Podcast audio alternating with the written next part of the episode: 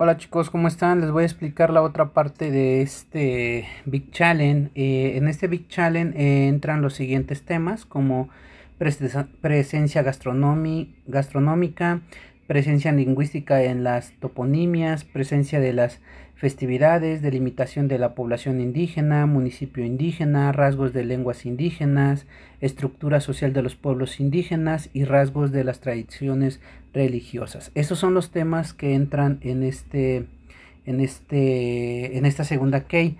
Eh, los objetivos generales de esta de esta key son tres. El primero es valora la presencia de elementos de tradición indígena en la cultura nacional.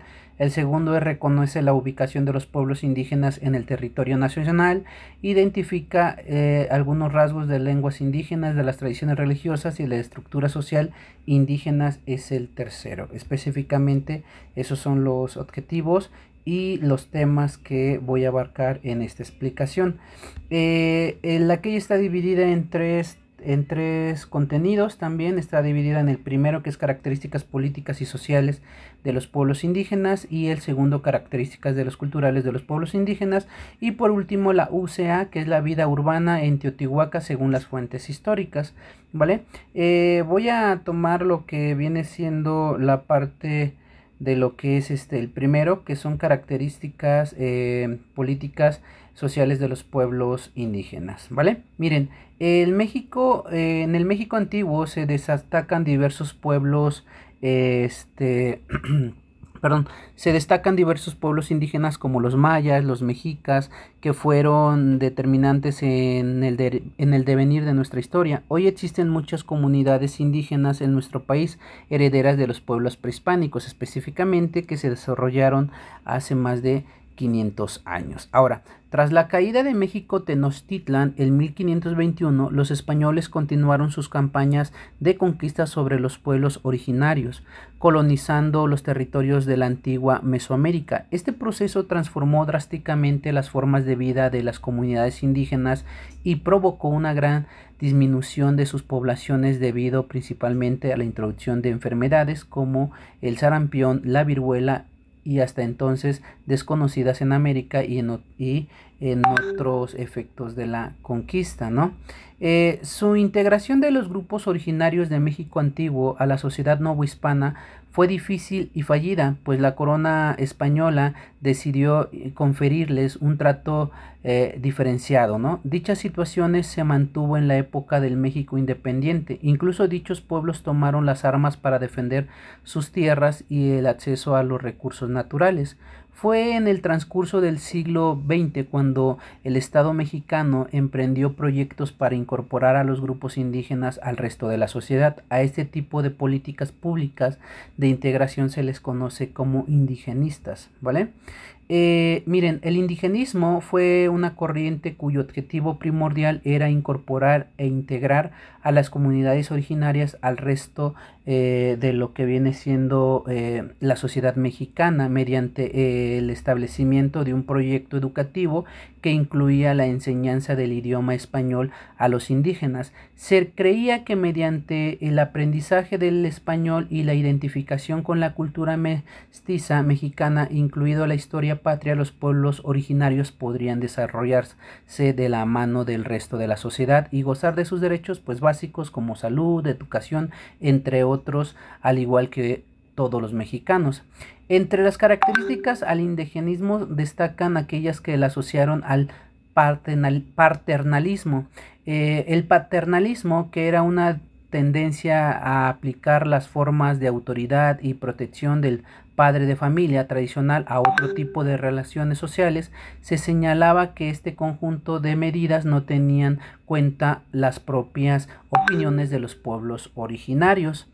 Eh, si bien el indigenismo logró avances respecto al reconocimiento y la atención a los derechos y las necesidades de las comunidades indígenas, no fueron del todo suficientes para mejorar de manera contundente su calidad de vida. En enero de 1994, indígenas de Chiapas básicamente se lanzaron en armas agrupados en el Ejército Zapatista de Liberación Nacional, lo que es el EZLN.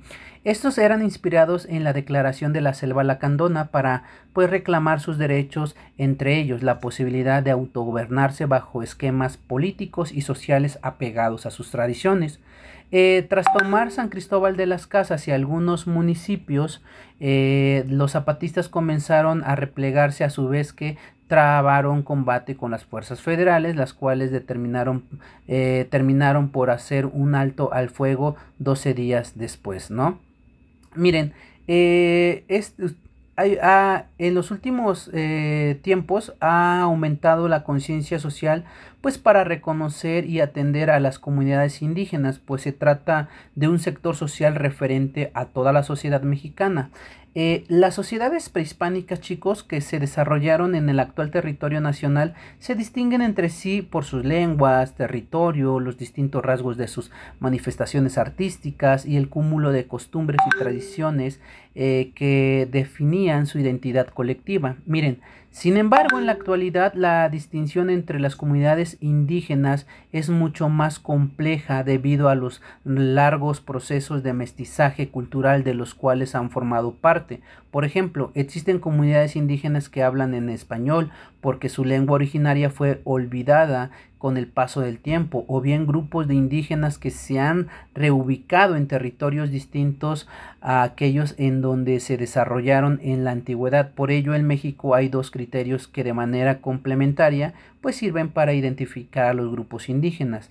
Personas mayores de tres años que hablan una de las 68 lenguas indígenas reconocidas en nuestro país puede ser, y el segundo también individuos que por auto autodescripción étnica se asumen y se identifican con una cultura o un grupo indígena, perdón, un grupo indígena en el ámbito familiar o comunitario, sin importar si hablan o no una lengua originaria, ¿vale? Eh, las políticas indigenistas del Estado mexicano pues llevaron a la creación del Instituto Nacional Indigenista en 1948 eh, este se, eh, se, reestructuró en el año 2003 para crear la Comisión Nacional para el Desarrollo de los Pueblos Indígenas de México, que es en su sigla CDI. Esa institución gubernamental, chavo, se encarga de coordinar y ejecutar las políticas públicas que impulsan el desarrollo integral y el mejoramiento de las condiciones pues, de vida de los grupos indígenas en nuestro país. Si bien existen millones de indígenas a lo largo y ancho de México, pues casi todos están concentrados en el centro, sur y sureste del territorio nacional, ya que fue allí donde se desarrollaron las civilizaciones pues mesoamericanas. A pesar de las vicisitudes históricas que han ah, afrontado los grupos originarios en México, su población es muy numerosa, el eh, al grado que en los estados de Oaxaca, Yucatán, Chiapas supera el 25% total de los habitantes, mientras que eh, estados como Quintana Roo, Guerrero, Hidalgo, eh, Campeche, Puebla, San Luis Potosí, pues San Luis Potosí, perdón, cuentan con con por lo menos 10 habitantes indígenas por cada 100 personas que no son de un rasgo indígena, ¿no? En México existen 68 lenguas originarias habladas por el mismo, eh, por el mismo número de grupos étnicos o etnias, que son comunidades definidas a partir de las afinidades raciales, lingüísticas y culturales entre los miembros. Según eh, la encuesta intercensal eh, del 2015 realizada por el INEGI, 25 millones de mexicanos se asumen como indígenas como indígenas, eh, bueno, cantidad que equivale pues al 21.5% de la población total del país, de los cuales solo 12 millones son considerados indígenas por la CDI, puesto que viven en hogares cuya cabeza familiar, como el padre o madre o cónyuge, hablan una lengua originaria. Asimismo, chavos, hay 7 mil eh, 7.382.785 personas mayores de tres años hablantes de una lengua indígena, de los cuales el 77% habla alguna de las siguientes 10 lenguas, náhuatl, maya, itzel, mixteco, tostosil, zapoteco, otomí totonaco o soltal o mazateco, ¿vale? Eh, los millones de indígenas que viven en México, hijos, eh, afrontan varias problemáticas que, las, que les impiden mejorar sustancialmente su calidad de vida. Uno de ellos, de esas problemáticas, es la marginación. Miren, los pueblos indígenas reciente, resienten básicamente la marginación, la cual consiste en el aislamiento de un grupo o una comunidad a un medio social determinado. En este caso sufren el nulo acceso a empleos eh, bien remunerados, ¿no? Eh, o a la educación, ya que solo el 34% de los jóvenes indígenas eh, de entre 15 a 24 años pues asisten a la escuela, mientras que el 18% de la población indígena de 15 años de edad o más no saben leer ni escribir. ¿no? Otra de las problemáticas es la pobreza. Según el Consejo Nacional de Evaluación de la Política de Desarrollo Social, el 72% de la población indígena vivía en condiciones de pobreza hasta el 2016, lo que equivale a 8.3 millones de personas. De estas, 3.2 millones pues eran incapaces incluso de adquirir la canasta básica, ¿no? Eh, la discriminación, un problema más, la discriminación es toda distinción, exclusión o restricción que obstaculice, restrinja, anule el ejercicio y goce de los derechos humanos y libertades de una persona o un colectivo social. Según la encuesta nacional sobre discriminación en el 2017, 4 de cada 10 personas eh, declararon haber pues sido discriminadas por ser indígenas. Muchos indígenas renuncian a sus lenguas, este a sus lenguas eh, maternas y a sus comunidades por la discriminación, ¿vale? Eh, migración. Miren, muchos indígenas se ven forzados a abandonar sus lenguas de origen y a sentarse en otras partes debido a la pérdida de sus tierras y recursos naturales, así como a la pobreza y la marginación que sufren en sus terruños, Baja California, Nuevo León y Quintana Roo son algunos de los sectores o de los estados más que nada que reciben mayor cantidad de migrantes indígenas, aunque muchos de estos terminan también por dirigirse hacia los Estados Unidos de América. Hoy nuestro país, hijos, tienen una gran, tiene un gran reto eh, para lograr que las políticas públicas de corte social integren cada vez más las, a las comunidades indígenas para que su propia identidad étnica, lengua, tradiciones, costumbres, creencias religiosas, religiosas perdón, formas de organización y otros rasgos culturales que practiquen, subsistan y formen parte del mosaico de culturas que conforman a México, ¿vale? El punto de partida de dichas este, políticas públicas de integración social está establecido en el artículo 2 de la Constitución Política de los Estados Unidos Mexicanos, eh, que no solo reconoce la existencia de los pueblos originarios, sino que además reivindica y protege sus derechos entre los que destaca la libre autodeterminación. Como decir, el artículo 2 de la Nación Mexicana es, eh, es única e indivisible, podríamos en ese punto. Eh, también otro es que la nación tiene una composición pluricultural sustentada originalmente en sus pueblos indígenas, que son aquellos que descienden de poblaciones que habitaban en el territorio actual del país al iniciarse la colonización, ya que conservan sus propias instituciones sociales, económicas, culturales y políticas aparte de ellas. Otro es la, la conciencia de su identidad indígena, que deberá ser criterio fundamental para la determinación a quienes se aplican las disposiciones sobre los pueblos indígenas.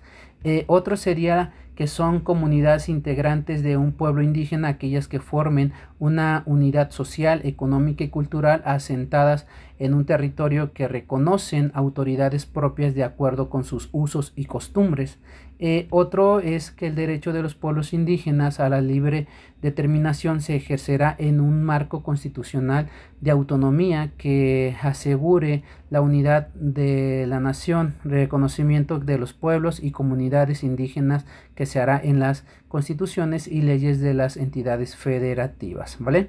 Bueno, en nuestro país Múltiples eh, municipios que, se, que cuentan con una presencia considerable de habitantes de origen indígena, los cuales son incluso mayor en muchos de los casos, no son protegidos por estos artículos.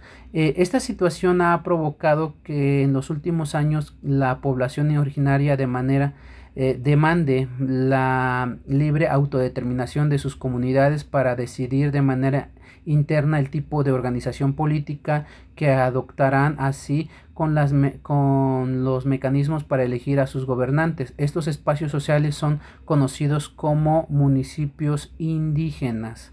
Ok, bueno, eh, espérenme tanto.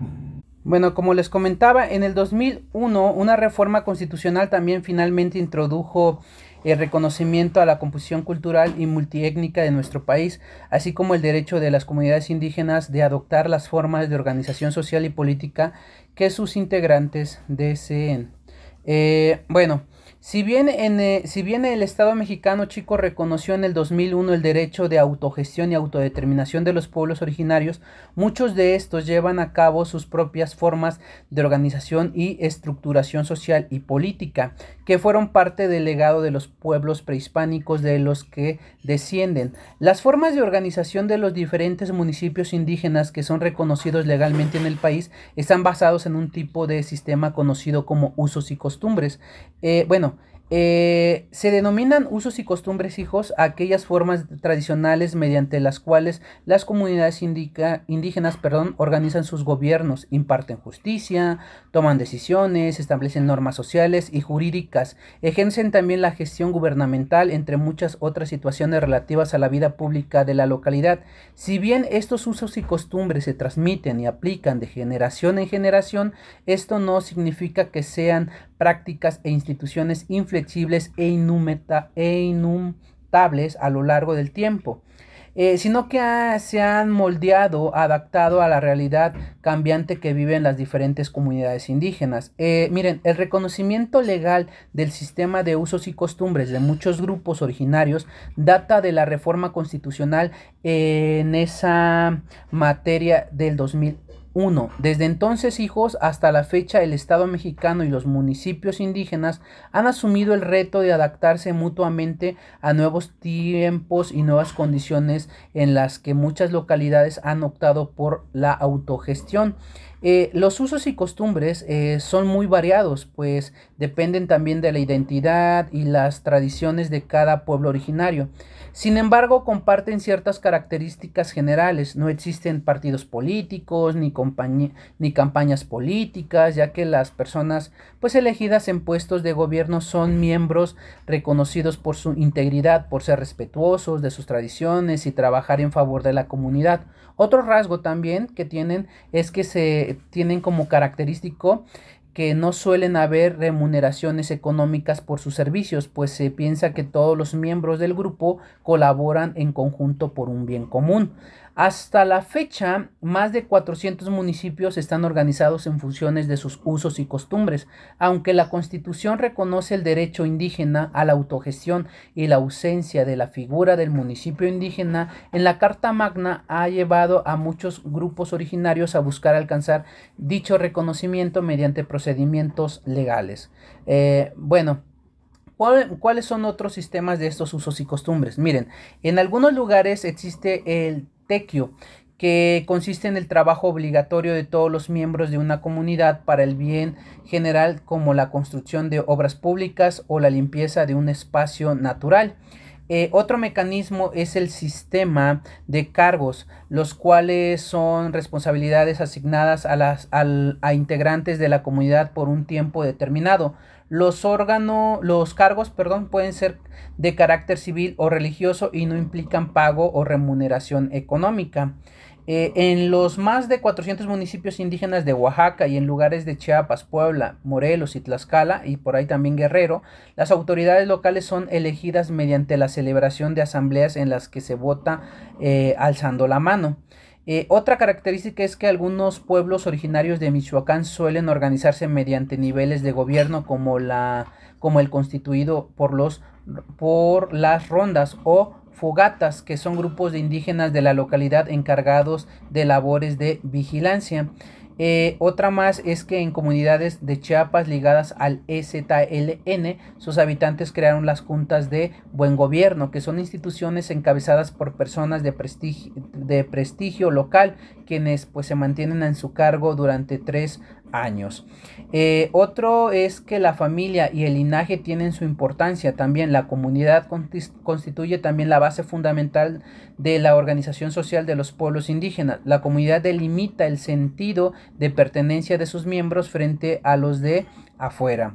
Eh, en la mayoría de las comunidades indígenas existe una marcada división de roles entre ambos géneros. Mientras el hombre funge como el principal proveedor de la familia, la mujer se encarga del hogar, criar a los hijos, entre otras labores. Esas son una de las características de los usos y costumbres que tienen algunos pueblos en México, ¿vale?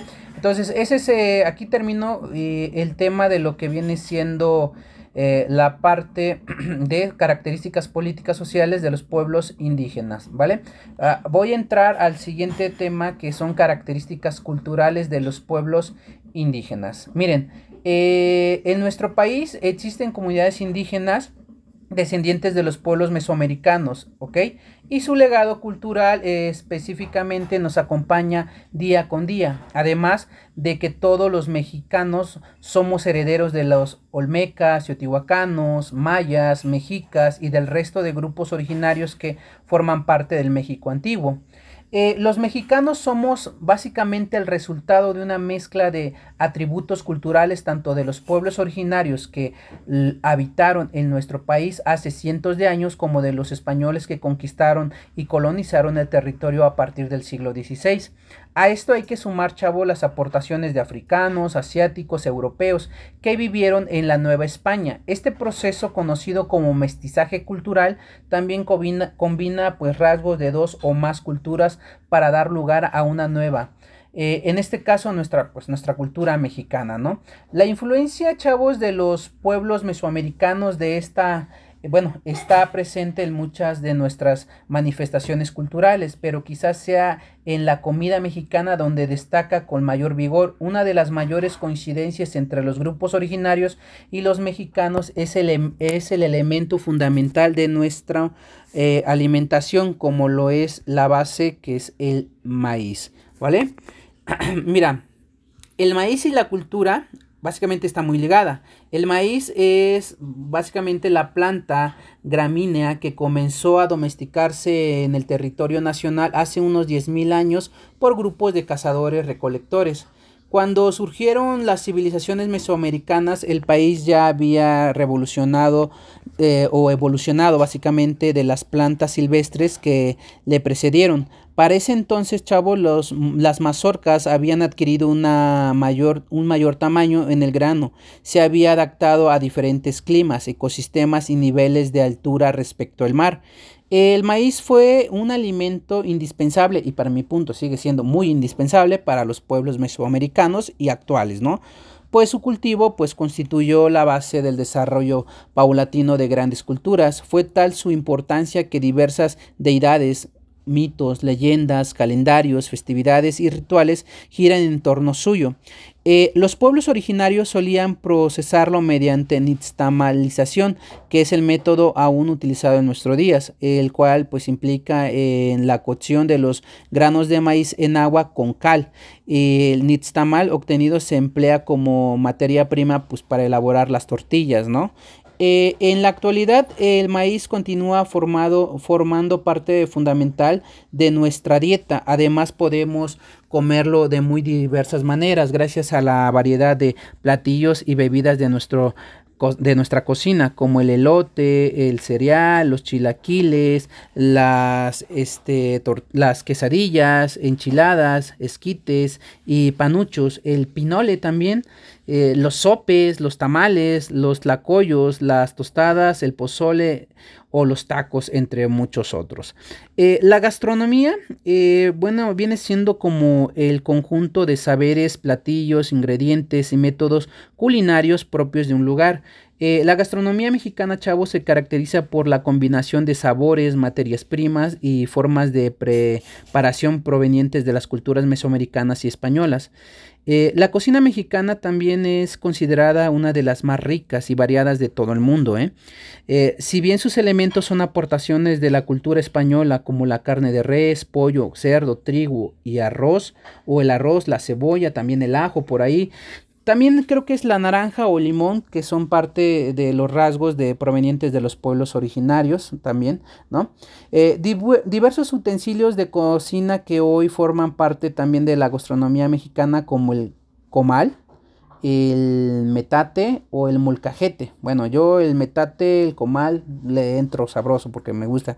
Y son de origen también prehispánico, al igual que las técnicas pues, para la preparación de alimentos como la barbacoa, los michotes, las salsas y la nistamalización. Ahora, podremos decir que hay más eh, elementos de la cuestión eh, prehispánica que consumimos regularmente en nuestra vida cotidiana. El más bueno para mí es el aguacate.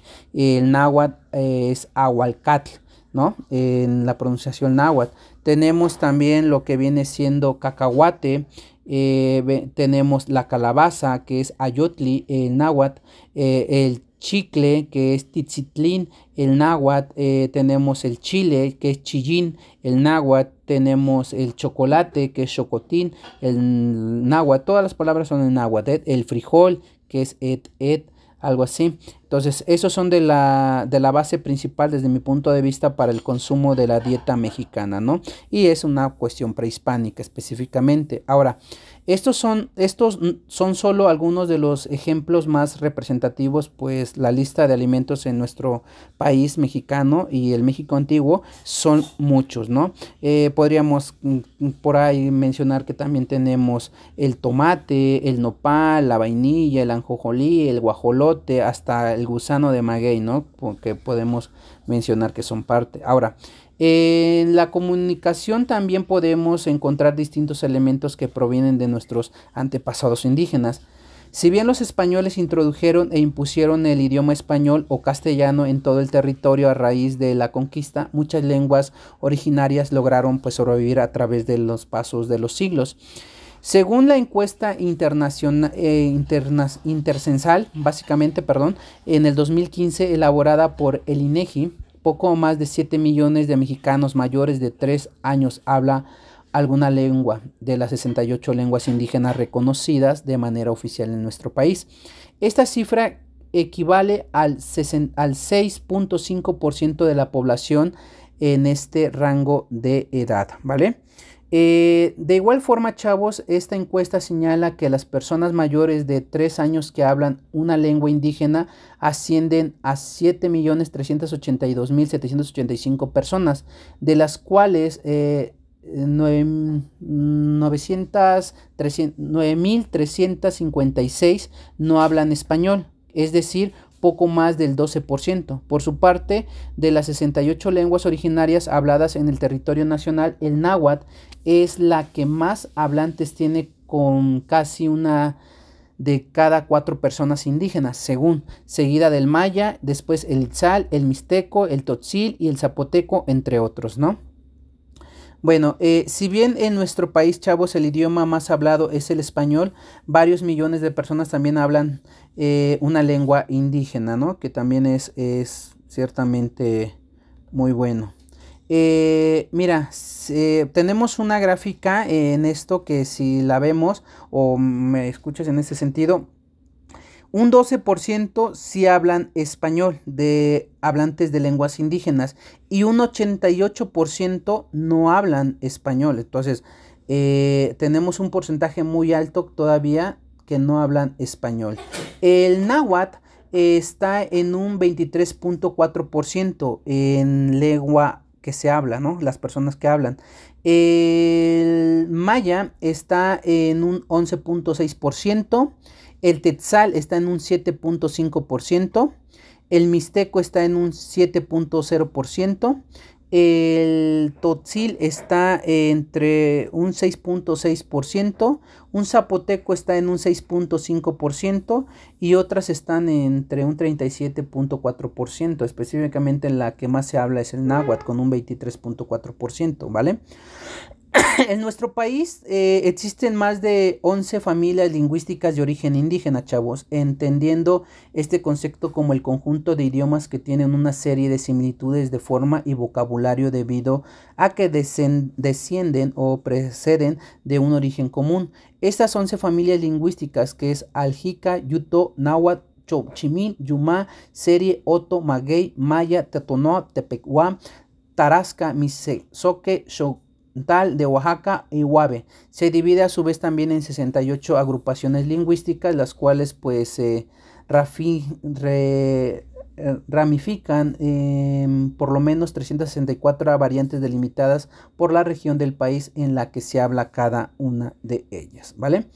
Eh, las lenguas indígenas y sus respectivas variantes también constituyen un legado lingüístico de los pueblos originarios y quienes hablan únicamente el español están en contacto permanente con vocablos que provienen de las lenguas indígenas. En nuestro país existen una gran cantidad de toponimios, nombres propios de un lugar, ¿ok? Provenientes de alguna lengua indígena, principalmente del náhuatl, que fue la lengua eh, extendida en diversas partes de Mesoamérica a finales del posclásico. Miren, la gran variedad de toponimios prehispánicos comprenden nombres de estados, localidades, ríos, eh, volcanes, lagos, etc. Algunos incluso fueron combinados con nombres españoles como San Juan Cholula o con personajes históricos como Oaxaca de Juárez, ¿no? Eh, podríamos decir que Campeche, de las palabras mayas can, serpiente y pech, ¿no? Chiapas, del náhuatl y apan, significado lugar de la chía. Guanajuato, del purépecha quinatz y huastá, significa lugares de cerros. Jalisco, del náhuatl y eh, significa lugar arenoso. Michoacán, del náhuatl podría significar lugar de los pueblos pescadores. Nayarit, gobernante Cora que luchó contra los españoles durante la conquista. Eh, Tamaulipas, del huasteco Tan y Olipa, podría significar lugar donde se reza mucho. Tlalpan, del náhuatl Li y Pan, significa lugar en tierra firme.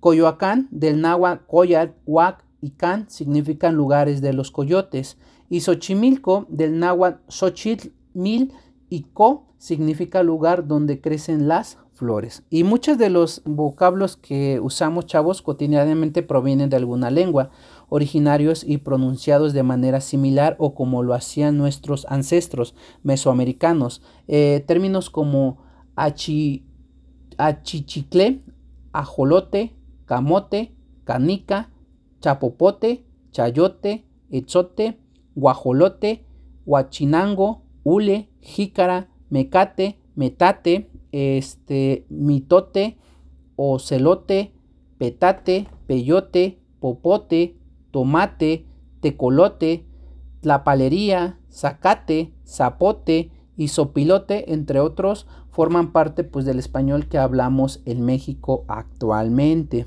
Eh, vocablos de origen indígena, eh, también podemos decir que apapachar del náhuatl patsoa, que significa apretar. Cenote del maya dosonop, significa hoyo de agua. Chipote del náhuatl chipot, acotamiento de xixipochitlit, significa hinchazón. Comal del náhuatl comayí, ¿no? Cuate del náhuatl cuatli, que significa mellizo. Elote del náhuatl elot significa mazorca de maíz. Escuincle del náhuatl iscuintli que significa perro, usado para llamar despectivamente también a un niño. Papalote del náhuatl papalotlo significa mariposa. Eh, tianguis del náhuatl tiyatsukin que significa mercado. Y tocoyo del náhuatl tacotín que significa nombre, sobrenombre o fama. ¿Vale? Eh, nuestro legado prehispánico también no solo está presente en lo que comemos y en la forma en que nos comunicamos, sino también en los eventos que celebramos de manera colectiva en nuestras comunidades. Si bien algunas de nuestras fiestas patrias como la independencia o la revolución mexicana corresponde a la historia de México como nación independiente, Existen otras festividades vinculadas con nuestros orígenes prehispánicos. Estas festividades se deben en la parte al sincretismo, ¿no? Eh, esto es buenísimo, ¿eh? Chécate, el sincretismo que es el proceso mediante el cual, chavo, se combinan ideas, teorías, corrientes de pensamientos, opiniones o creencias, ¿vale? El sincretismo permitió que muchas de las fiestas chavos rituales del México antiguo se pues mezclaran con las propias festividades católicas que trajeron consigo los españoles. Estas son algunas de las fiestas, chavos, que podríamos decir que tienen mucho que ver con lo que es la parte de la cultura mexicana.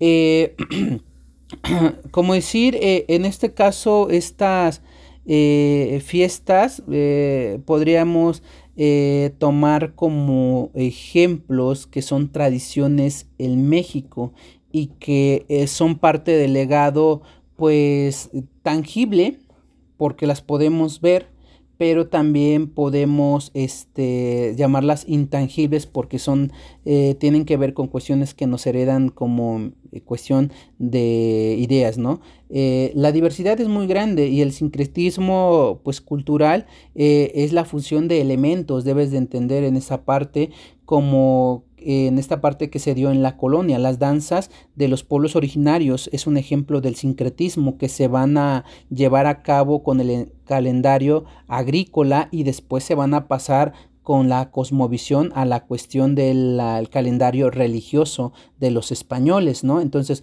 los españoles van a adaptar y enseñar el catolicismo a través de la cuestión de las fiestas prehispánicas, que van a, van a agarrar el calendario y las van a adaptar, ¿no? Eh, como el Año Nuevo Mexica, en este caso, que lo adaptaron al calendario de lo que es eh, la cuestión religiosa del catolicismo.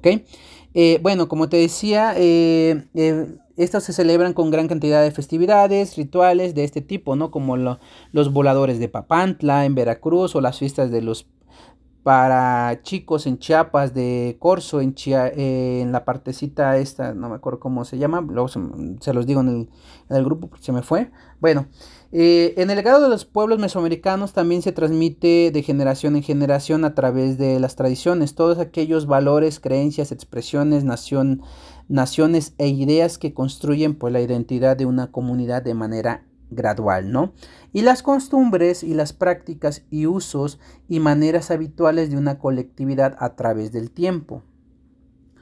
Ahora, ¿qué otros rasgos, chicos, culturales del México contemporáneo pues podríamos hallar como parte del legado mexicano? A mí se me vienen cuatro a la mente y la primera es la mitología, ¿no? La mitología, acuérdate que es el conjunto de mitos y leyendas de un pueblo o una nación. La mitología nacional pues incluye mitos del México antiguo como el Quinto Sol o la historia de los volcanes del Popocatépetl, Iztaccíhuatl, así como la leyenda de la Llorona, incluso nuestro escudo nacional procede de un mito mexica que tú ya vistes en primaria, que es la parte de la peregrinación este, de los chichimecas a, de, saliendo de Aztlán hasta el centro del Valle de México por su dios, ¿no? Que los mandaba a Huitzilopochtli a buscar la parte de la del lugar indicado donde iban a formar su nuevo territorio. Bueno, mira, las costumbres, muchas de nuestras costumbres también provienen del estilo de vida de los pueblos originarios. Hoy en día en muchas cocinas mexicanas se usan comales, molcajetes, eh, metates para preparar diversos platillos. Nos, nos, alimentamos con maíz, frijol y chile. Eh, frecuentamos los mercados o tianguis. Eh, también la parte que recurrimos a la herbolaria para curarnos y nos expresamos de manera prevalencial o cariñosa, tal y como lo hacían pues los indígenas en, Meso, en Mesoamérica, ¿no? El vestido. Eh, los pueblos originarios, chavos, elaboraron textiles a partir de fibras naturales como el algodón o enequén. Las técnicas del bordado e hilado les permitieron elaborar distintos tipos de prendas, de las pues cuales algunos subsisten, como el huipil, que es una blusa larga hecha de algodón y adornada con colores bordados usados para las mujeres en diversas partes del país. La, eh, la, cuestión religiosidad o la religiosidad es otra. Muchas de las creencias y manifestaciones religiosas del México prehispánico aún sobreviven, por ejemplo, ¿no? Los sitios sagrados que veneran comunidades indígenas o la práctica de peregrinación, danzas, música, rasgos característicos de religiosidad mesoamericana, ¿no? Bueno, este es, este es esta parte de, de este tema de lo que viene siendo las características culturales de los pueblos indígenas, pues en México, ¿no? Bueno, hay que checar este tema y hay que también generar nuestro apunte. Nos vemos, cuídense.